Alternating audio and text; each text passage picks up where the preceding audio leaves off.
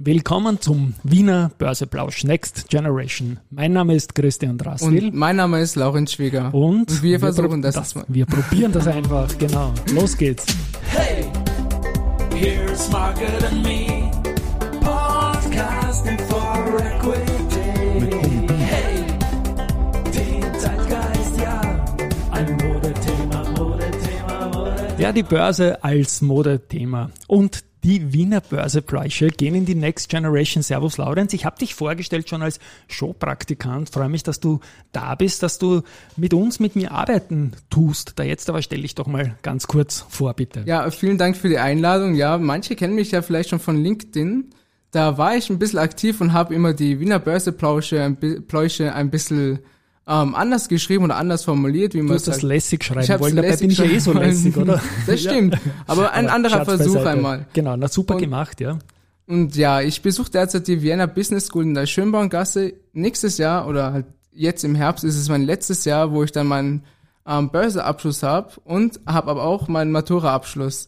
Ich bin 21 Jahre alt, ich beschäftige mich sehr gern mit Krypto und NFTs und habe mit 18 begonnen, meine Aktien zu handeln. Wahnsinn. Ja, und deswegen passen wir da irgendwie auch gut zusammen. Und ich mag ja auch von dir lernen, Stichwort Social Media, Stichwort Kryptos und so weiter. Und das Konzept hinter diesem äh, Wiener Börseplausch Next Generation ist, die Themen der letzten Tage noch einmal ein bisschen aufzurollen. Du hörst dir die Folgen an. Ich danke dir dafür. Hast ein paar Fragen aufgeschrieben, die, die wir noch einmal klären. Ich habe auch eine Frage an dich. Womit beginnen wir? Beginnen wir mit der Frage an dich oder mit einer Frage Ja, dann an beginne ich mal mit meiner Frage, Okay, gerne. Ähm, Share Overhang. Das war mir noch nicht bekannt, das haben wir auch noch nicht gelernt in der Schule. Also Ja. du hast ja im Börseplausch berichtet, Share Overhang bei Lenzing. Was ist da Genau. genau oder was versteht man darunter? Also danke für die Frage. Share Overhang, das ist, wenn es zum Beispiel jetzt eine Transaktion gegeben hat, einen, eine Kapitalerhöhung bei der Lenzing, wo Leute Aktien beziehen können und günstig beziehen können und eventuell jetzt auf einem Gewinn sitzen, dann gibt es die Vermutung, dass diese Aktien vielleicht schnell wieder verkauft werden können, sodass in der nächsten Zeit vielleicht ein bisschen Druck auf die Aktie kommen könnte, weil einfach Leute auf Gewinn sitzen. Wir haben so eine Situation auch bei der Do Co. momentan, wo gewandelt werden kann. Die Aktie steht bei circa 125 Euro und um 80 Euro können Bezieher einer Wandelanleihe die Aktie wandeln und die tun das auch und da ist schon wahrscheinlich, dass der eine oder andere sagt, okay, diese Gewinne, die nehmen wir jetzt mit. Das heißt, es gibt da so einen Überhang an Aktien kurzfristig. Muss nicht sein, ist aber das Thema und ich danke dir für die Frage, Ja, weil die Lenzing direkt mich ja sowieso ein bisschen auf. Ja, vielen Dank, ja. Also das habe ich selbst noch nicht gewusst. Das Ja. lernt man auch meistens in der Schule nicht. Aktien sind ja auch nicht so ein bekanntes Thema leider noch. Und viele streuen sich auch davor, sich damit genauer auseinanderzusetzen. Du nicht, das weiß Ich ich. Du hast viele, viele, viele Fragen, genau. Genau, ich beschäftige mich gerne damit und ich finde es auch sehr wichtig, eigentlich sich damit auseinanderzusetzen. Umso früher, umso besser, sage ich mal. Genau. Was du mir im Vorgespräch noch, das, ich habe ja heute erwähnt, dass mit dem Privatanleger, der ein Euro aus den Bezugsrechten von Lenzing bekommen hat. Genau. Das möchte ich auch noch kurz erklären, wie das, da habe ich tatsächlich einen Screenshot dazu. Da ging es darum, dass einmal um 250 Euro Aktien gekauft worden sind. Das möchte ich jetzt nicht klein machen, sondern groß machen. Es ist schön, wenn Privatanleger, ich spreche jetzt mit einem jungen Menschen, 250 Euro, in einer anderen Zeit hat man noch gesagt, knapp 3000 Schilling, das ist nicht so wenig Geld, um langfristig vielleicht in eine Aktie zu gehen. Und ja, wer mit dieser Größenordnung vor eineinhalb Jahren Lenzing gekauft hat und jetzt bei den Bezugsrechten rund um diese Kapitalerhöhung nicht reagiert hat, der hat nach Spesen einen Euro aus den Bezugsrechten bekommen und für die Großanleger super Geschäft, für die Privatanleger. Ich habe es kritisiert, heute im Wiener Börseplausch zum Mittag können wir dann noch verlinken, aber das ist natürlich alles bei den kleinen Sachen eine extreme Spesenfalle geworden. Aber jetzt komme ich und komme gleich mit der Frage an dich, weil ich höre international sehr gerne auch die Podcasts und da ist äh, in Deutschland äh, erwähnt worden von einem spannenden Börsegang von einem Bitcoin-Automatenbetreiber. Und da ich weiß, dass dich das interessiert, habe ich dich gebeten, doch mir mal zu erklären, wie so ein Bitcoin-Automat überhaupt funktioniert. Und ich glaube, du warst sogar bei einem. Ja, oder? ge gerne. Also Wahnsinn. ja. heute früh habe ich die Nachricht bekommen, dass ich mir Ja. das auch anhören kann und ich bin ja ein großer Krypto-Enthusiast. Ich Das liebe ich. Krypto. Und da habe ich mir gesagt, gut, ich wollte ihn zweimal schon versuchen und er war zweimal kaputt. Zweimal ging's nicht und ich habe mich schon ein bisschen geärgert und da dachte man sich auch so, ja gut, wann geht er mal wieder? Weil es ist wirklich interessant, da mal sich hinzugehen und sich anzuschauen, wie er funktioniert. Also jetzt muss ich mal fragen, ihn, einen Automaten, den du weißt, wo er ist, in Wien nämlich. Genau, in, das ist in der Lugner City, der ist Okay. relativ leicht zu finden. Es ist neben einem Modegeschäft. Mhm. Und wenn man die Treppen gleich hochgeht, findet man ihn. Er ist sehr offensichtlich auch designt worden. Also die Unternehmer haben sich da ein bisschen ähm, eine gute Idee gemacht, wie man es am besten designt, damit es sehr auffällig ist. Und wo ich mich dann da hingestellt habe und mir das angeschaut habe, habe ich versucht, mit meinem eigenen, mit meinem eigenen Wallet es zu scannen. Weil das allererste der Aufgabe ist es, seine eigene Wallet zu scannen, damit man überhaupt Krypto kaufen kann. Das Problem ist, die Kamera war leicht kaputt oder sie ging nicht ganz. Und ich habe alles versucht, meine, auf meine eigene Wallet, diese Ethereum, die ich kaufen wollte, hinzuzufügen, ging leider nicht. In der Vergangenheit. In der aber, Vergangenheit. Aber heute warst du wieder dort, weil wir das besprochen haben und heute Genau. hat irgendwas funktioniert. Du hast da Heute sogar irgendwelche. Rechnungen mit, genau. Meine Wallet ging zwar wieder nicht, obwohl ich es eigentlich wollte, und sie bieten dir dann eine neue Wallet auszudrucken. Also du bekommst dann einen Papiercode, den du dann scannen kannst. Und wo ich da mich das angeschaut habe, wollte ich auch mal kaufen. Das heißt, das erste ist mal die Wallet zu scannen. Das zweite ist dann auszuwählen, was will ich überhaupt für Cryptocurrencies. Es gibt einmal Bitcoin, es gibt einmal Ethereum und meistens ein Stablecoin. Und das Stablecoin versteht man, das sind Coins, die nicht wirklich an Wert verlieren. Also sind ein Euro, dann wird es meistens ein Euro bleiben, vielleicht ein Cent mehr oder weniger. Das ist fast wie Euro-Währung, sie ändert sich kaum. Das ist relativ gut für Leute, die weniger Risiko haben wollen. Das heißt, ich wollte aber mehr Risiko und habe gesagt, ich kaufe mir Ethereum. okay. Dann konnte man erstmal Geld einlegen, also meine Bankomatkarte ging nicht. Du konntest nur Bargeld reingeben, obwohl sie online gesagt haben, hey, du kannst es auch mit einer Karte machen, ging heute leider nicht. Okay.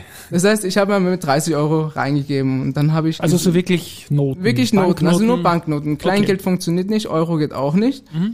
Und lustigerweise, dann hat mich auch jemand angesprochen, weil es viele interessant gefunden haben, wie das überhaupt funktioniert. Also du bist dort gestanden Ich und bist bin dort gestanden und jemand hat mich. Aufreißen, oder? Ja, Irgendwie. genau. also ja, weil es kennt sich kaum jemand aus, es ist wirklich nicht leicht. Okay. Und dann habe ich mir das eingeschaut, habe mir dann mit meiner neuen Wallet, die ich von diesem Bankomatdrucker bekommen habe, gleich einmal angeschaut und dann habe ich gesehen, hey, der Ethereum-Kurs, den ich gekauft habe, war 1950 Euro, habe ich online nachgeschaut.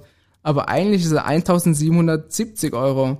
Das heißt, sie schreiben nicht ganz genau, wie viel man zahlt. Du siehst zwar nur, ja, du bekommst ja 0,014 Ethereum, aber es ist eigentlich, was für Gebühren du dazu zahlst. Der Trick Ja. ist dahinter, sie machen einfach einen höheren Kurs und du merkst es nicht, weil du denkst, hey, das ist eh der richtige Kurs, aber das ist verständlich. Das Unternehmen muss ja auch Gewinn machen. Ja. Ist zwar ein bisschen hoch, die 8%, die man dann ungefähr zahlt dafür, aber es ist den Spaß wirklich wert. Also du hast das als Spaß gesehen, das war ja fast schon überrecherchiert. Aber ich habe jetzt noch ein paar Fragen. Wenn ich jetzt hingehe und kein Wallet habe, sondern nur 30 Euro zum Beispiel, so wie du das gemacht hast, kriege ich da auch irgendwas dann raus oder brauche ich schon ein Wallet? Genau, ich also meine Wallet ging ja leider nicht, die ich Ja. am Handy hatte. Und dann gibt es eine Funktion, ähm, wollen Sie eine neue Wallet bekommen? Das Okay. heißt, da drückst du dann auf Ja und sie druckt dir dann so ein, so wie eine Rechnungsbau eigentlich aus, wo Die du dann liegt vor uns die Rechnung, ja? liegt okay. vor uns, genau. Ja, genau. Es Also, gibt zwei verschiedene QR-Codes. Einmal den QR-Code, damit ich dann mit damit mein Ethereum woanders transferieren kann. Mhm. Und der andere QR-Code ist damit, dass mir Leute Ethereum schicken können. Das ist wie eine funktionierende Wallet, Mhm. Die halt keinen wirklichen Code hat. Also wenn jemand diesen Bordzettel klaut, gehört ihm. Ist klar, aber das, das Risiko ist bekannt, da muss man halt drauf. Das heißt also, ich kann auch nur mit Banknoten Euro hingehen und krieg dann so einen Zettel mit äh, zwei QR-Codes, da steht auf einem Spend drauf und auf dem anderen QR-Code drüber Receive Coins. Genau, und dann ja. kann ich das machen, was du erzählt hast und ich brauche da nicht mega vorbereitet hingehen. Genau, also man kann eigentlich mit seinem Bargeld oder wenn es möglich ist mit seiner Karte es kaufen Mhm. und man bekommt es innerhalb von Sekunden. Es kann manchmal ein bisschen länger dauern, aber es ist auf jeden Fall ein lustiger Moment, das ist auch ein Ja. cooles Erlebnis, mal anders Krypto zu kaufen. Meistens kauft man es ja in der Wallet gleich ein, ist auch billiger, also mehr zu empfehlen. Aber wenn man sich dafür interessiert und noch ganz neu ist, ist es natürlich auch ein Weg, sich damit in der Kryptowelt mal zu investieren oder recherchieren, wie es man, wie man es haben will. Wahnsinn, dass du das machst. Und, und kann ich das dann letztendlich auch jemandem, so wie sie es schenken, irgendwie als Einstieg für sie oder für ihn in die Kryptowelt man, schon, oder? man kann es schenken, genau. Weil also klauen kann ich sie auch, also kann man schenken man auch, oder? kann, wenn man die Rechnung, also den Beleg einfach der Person gibt und die Person scannt sich dann diesen QR-Code, habe ich zum Beispiel auch versucht, Mhm. dann leitet sich sofort zu deiner anderen Wallet hin. Also wenn du schon eine hast, Okay. eine App, also da gibt's verschiedene Apps dafür, Trust oder Metamask, also man kann da verschiedenste Apps verwenden dafür. Und dann scannt man das und dann kommst du sofort, da wird dann deine Hauptwallet ähm, verwendet oder du hast eine zweite Wallet, also eine neue, und die wird dort verlinkt. Das ist Ja. echt ein Spaß. Also auch die Leute waren lustig, dort kennenzulernen. Also es ist wirklich ein amüsanter Weg, sein Geld zu vertreiben oder ein bisschen Mhm. damit zu spielen. Und du hat, hat sich dann rund um dich eine Menschentraube gebildet. Ja, also es war am Anfang nur eine Person und umso mehr man damit sich beschäftigt hat, umso länger es gedauert hat, umso mehr Leute haben sich dafür interessiert. Lustigerweise eine Person nach mir hat es dann auch mal versucht, ist aber daran gescheitert, weil er kein Bargeld dabei hatte. Okay, also es ist ein bisschen schwierig, glaube ich, oder? Ohne, ohne, Äh, ohne Bargeld genau. kann man mal sehen, Ja. es ist kaum möglich. Leider müssen die es mal ein bisschen reparieren, aber es sollte eigentlich möglich sein. Na Wahnsinn, du, danke, dass du das gemacht hast mal.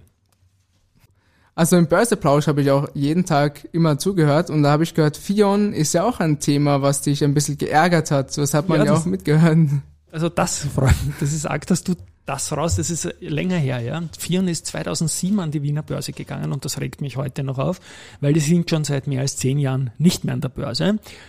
Ähm, danke für die Frage. Ich erkläre das gern noch einmal. Die sind damals rund um den höchsten Kurs, den der ATX je gesehen hat. 5000 Punkte war das. Jetzt sind wir bei 3100, also das vor, vor 16 Jahren.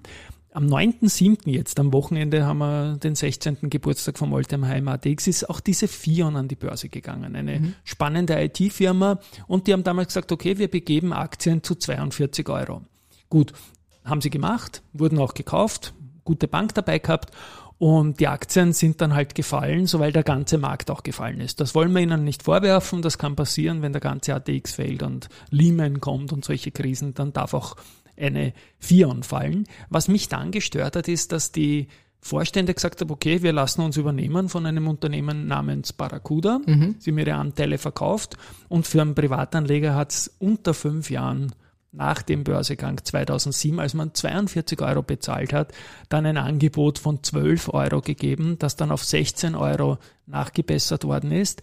Und letztendlich war dann deine Wahl etwas, was ich um 42 gekauft habe. Das hat zwar verloren, das darf mich nicht ärgern, weil sonst darf ich nicht an der Börse stimmt. äh, agieren, haben Bankaktien noch mehr verloren in dem gleichen Zeitraum nach Lehman.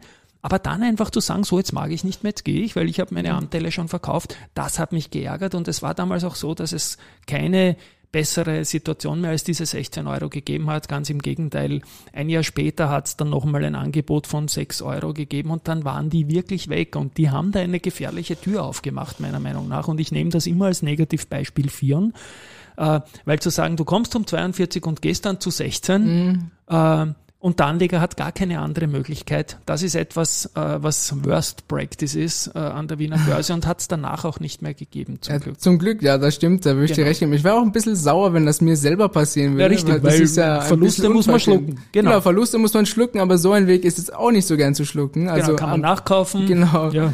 Aber am besten ist, wenn es hochgeht, dann muss man das nämlich nicht kassieren oder muss man es nicht schlucken, würde ich mal sagen. Aber Genau. ist ja auch nicht immer so.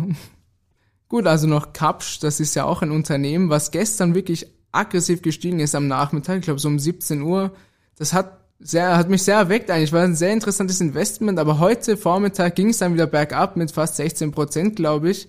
Ja, was ist denn da eigentlich genauer passiert? Warum sind sie so stark gestiegen und heute auf einmal geht's wieder runter alles? Ja, auf Kapsch haben wir lange, lange, lange gewartet. Die haben gemeinsam ein Mautprojekt mit dem Land Deutschland gemacht, mit der CTS Event, in einem deutschen Veranstalter, in so einer äh, Firma drinnen. Und da ist dann das Ganze durch Deutschland gekündigt worden und jetzt waren Schadenersatzansprüche pending. Da ist es um bis zu 700 Millionen Euro gegangen für beide. Jetzt ist gestern der Schiedsgerichtentscheid gekommen, dass man gesagt hat, 243 Millionen gibt's für beide. Also musst du das mal dividiert durch zwei nehmen. Und Kapsch hat dann noch gesagt, ja, wenn man dann noch irgendwelche Kosten und, und Dinger noch abzieht, bleiben für uns 80 Millionen Euro über. Das war gestern um 17 Uhr, kurz bevor die Börse zugesperrt hat, natürlich eine super Nachricht. Alle Leute haben gesagt, hey, endlich ist der Schiedsgerichtentscheid da. Und man muss dazu wissen, der Kapsch geht's nicht so gut momentan. Die haben schlechte Jahre hinter sich. Und da wartet man natürlich schon und da freut man sich auch auf 80 Millionen Euro. Und gestern gestiegen, heute hat sie das quasi alles wieder verloren, weil sich im Markt dann durchgesetzt hat, oh, um Gottes Willen, nur 80 Millionen Euro. Das hätte ja noch viel mehr sein können. Und man hat es auch gesehen bei der anderen Aktie CTS Inventim, so ein Event veranstaltet, der in Deutschland notiert. Die haben quasi gar nicht reagiert, bis ein bisschen negativ, nur weil man sich einfach mehr erhofft hätte. Und vor allem hätte man das auch noch länger aussitzen können, eventuell, weil nämlich ein Zinssatz von 9% sogar vereinbart. Also nur hat Kapsch momentan nicht diese Situation, dass man sich das leisten kann, da ewig lange zu warten, Mhm. weil einfach das Unternehmen Geld braucht. Und deswegen ist das in Summe so eine gemischte Situation. Man weiß jetzt nicht, ob es irgendwelche Nebenabsprachen gegeben hat, ob man vielleicht von Deutschland künftig wieder mal Aufträge kriegt, weil Kapsch hat ja tolle Mautlösungen, Mhm. äh, um jetzt einmal mit diesem wenigen Geld zu Frieden zu sein, weil sie auch politisch nicht ganz leibernd, äh, weil der Staat Deutschland verliert jetzt 243 Millionen wegen einem schlecht gemachten Deal, muss man sagen. Und jetzt ist irgendwie die bizarre Situation, dass offenbar überhaupt niemand damit zufrieden ist. Ich bin der Meinung, für Kapsch ist das jetzt trotzdem nicht das Allerblödeste, diese 80 Millionen mal zu bekommen. Ich würde mal sagen, wie eine Achterbahn für Privatanleger. Ja, Gestern geht's hoch, heute geht's wieder runter. Ja. Es ist nicht immer das Leichteste. Vielleicht auch nicht jeden Tag hineinschauen, weil das kann ja wirklich ärgern. Wie bei der OMV zum Beispiel. Am Dienstag war eine wunderschöne Nachricht. Hey, also die OMV war ja auch einer bei der Aktien, die am Stimmt. Dienstag äh, sehr hochgegangen ist, so fast 8%, 7%. Und ja, jetzt ist sie eigentlich wieder fast wieder am Boden. Aber die interessante Nachricht ist, dass es eine Zusammenfügung vielleicht kommen wird. Das ist noch nicht bekannt. Und die Tochterfirma von der, OM, äh, von der OMV ist die Borealis, Borealis und von der ADNOC oder Abu Dhabi National Oil Company ist Bewush. genau. Und wenn diese Zusammenfügung entstehen wird oder wenn es passieren wird, dann werden das 33 Milliarden Euro dann insgesamter Wert des Unternehmens. Das ist eine sehr große Zahl. Ja, da hat ein deutscher Kollege sogar gesagt, der Noah Leidinger, Servus Noah, das könnte die größte Firma in Österreich werden überhaupt, die den Sitz in Österreich dann hat, weil das ist angeblich auch möglich, dass die in Österreich Ja. sitzen könnte. Armes Red Bull würde ich mal sagen, die Ja. sind dann immer zweiter Platz. Genau, und es ist in Überlegung, dass es passieren wird, passieren wird. Die OMV will eigentlich den Standort in Europa zumindest haben, aber es wird noch nicht bestätigt. Andererseits ist es für beide Unternehmen sehr interessant, diese Zusammenfügung. Einerseits die Bavush sagt, hey, wir wollen eigentlich umso weniger Öl verbraucht wird und es wird uninteressanter oder weniger attraktiv und sie gehen jetzt über in die Chemie und OMV hat 2022 gesagt, hey, wir haben eigentlich einen neuen Weg, den wir gehen wollen und uns weniger vom Öl abhängig zu machen. Das ist wirklich für beide Seiten eigentlich sehr gut, auch für Österreich würde ich sagen, dass wir uns auch ein bisschen größeres Unternehmen vielleicht mal leisten können oder mal darstellen können. Und genau, ja, also ich freue mich schon drauf irgendwie. Ja, hoffentlich wird das irgendetwas alles miteinander. Wir haben diese Woche ja gesehen, du hast das auch vollkommen richtig erkannt mit der Kapsch und der OMV, dass wir extreme Kursbewegungen immer am Nachmittag gehabt haben, bei der OMV, bei der Kapsch dann auch noch bei der Bavag am Freitag und der Do und Co. am Montag dann. Das war irre, ja. Das war wirklich Und das irre. war wirklich irre. Und die erste Bewegung war im meisten Fall immer die falsche. Man hat logisch gehandelt auf eine Nachricht und das hat sich dann alles wieder ins Gegenteil verkehrt. Egal, Ja, ob es jetzt gefallen oder gestiegen ist. Bei der OMV ist zuerst gestiegen und dann gefallen. Aber man muss schon sagen, das Unternehmen, ich gebe da immer Risikohinweise, die machen schon eine gute Transformation. Man kennt sie nur überhaupt nicht aus. Danke, dass du das jetzt vorgelesen hast. Ich weiß da auch viel zu wenig über die Adnoc auch. Und die haben jetzt erst mehr als 5 Euro Dividende abgeschlagen und stehen Genau, wieder, ja. wieder gut im Kurs. Also das muss man mal den Hut ziehen, den imaginären. Ich Äh, hab, ja. Ich würde mal sagen, 2022 war auch ein super Jahr für die Ölpreise. Ich meine, Ja. wir als Endkonsumer vielleicht nicht. Wir haben ein bisschen viel gezahlt fürs Auftanken. Aber es hat natürlich den Ölkonzernen einen guten Gewinn gebracht. Hat uns ja auch, mit, wenn wir es besitzt haben, eine Sonderdividende gebracht. Bei der Ja. OMV zum Beispiel. Ist auch sehr lukrativ. Aber mal sehen, wie es dieses Jahr wird. Am Dienstag, ja. glaube ich, ist die OMV dann. Nein, am Montag. Du hast ja für nächste Woche auch schon was. Ne? Da Genau, ich hab da für die nächste er in Woche. seinen Zetteln. Nee, ich finde das großartig. Ah, am Montag kommt die Quartalszahlen der OMV von die zweiten Quartalszahlen. Und sie haben im ersten Quartal zwar, zwar schlechtere gelegt als also erhofft, aber es war fast unmöglich, die zu übertreffen von 2022. Ja. Es wird interessant, wie es ähm, wie das zweite Quartal jetzt aussehen wird. Ich bin positiv gestimmt und hoffe, es wird gut enden, weil Ja, und wir geben einen fetten Risikohinweis immer dazu, so wie ich das Stimmt, bei mir ja. auch tue, das ist eh ganz klar. Nein, aber ich finde das gut, dass du das so genau anschaust, immer alles. Ja, dann kommen wir auch weiter zu den Aktienturnieren. Ich meine, ich habe es mir angeschaut, aber irgendwie meine Lieblingsaktie OMV ist nicht dabei. Wo ist denn die hin? Ja, das ist ein guter Punkt. Auch danke, dass ich das mal bei der Gelegenheit erklären kann. Das Aktienturnier, das rekrutiert sich bei dem Teilnehmerfeld aus unseren Private Investor Relations Partnern, also Unternehmen, die mit uns, mit dem Börse Social Network, mit Audio CD.at quasi diese Investor Relations Partnerschaft für die Privatanleger haben. Da ist die OMV derzeit nicht dabei und das Turnier ist halt für die, für die Partner. Insofern ist die OMV im Turnier nicht vertreten und im Partnerkreis sind da jetzt in der Runde 1 28 Unternehmen dabei in einem 32er Raster. Das heißt auch als Tennisfan, vier haben Freilose und die steigen dann nächste Woche ein und es geht um einen riesigen Wanderpokal, um einen Häfen, der halt jetzt schon langsam gegen äh, Ende der, der Austragung geht. Die, die Vienna Insurance Group, die Palfinger und die Meier Mellenhof haben bereits zwei Turniere gewonnen. Wenn man ein drittes Turnier gewinnt, dann gehört dir dieser Wanderpokal für Na, immer. Dreimal nacheinander oder auch dreimal gewinnen. Dreimal insgesamt. Dreimal genau, das insgesamt. 16. Turnier, ja. Das ist natürlich ein großes Respekt, dass man sowas schafft und viel Glück, vielleicht wird's ja was. Gut, ich spiele den Abspann. Lieber Laurenz, das war Leimond. Es hat mir extrem viel Spaß gemacht, mit dir zu plauschen. Ich sehe da sehr, sehr viel Zukunft in diesem Wiener Börsenplausch Next Generation. Ich bedanke mich auch. Also die Möglichkeit war ja ein Wahnsinn. Es hat mir auch viel Spaß gemacht, mich auseinanderzusetzen. Das ist ja nicht ohne. Das machen wir nächste Woche wieder. Gerne. Deal und Platsch. Ciao haben wir vergessen eigentlich, oder? Stimmt. Abplatsch. wir- Abklatscht haben nur wir zwei.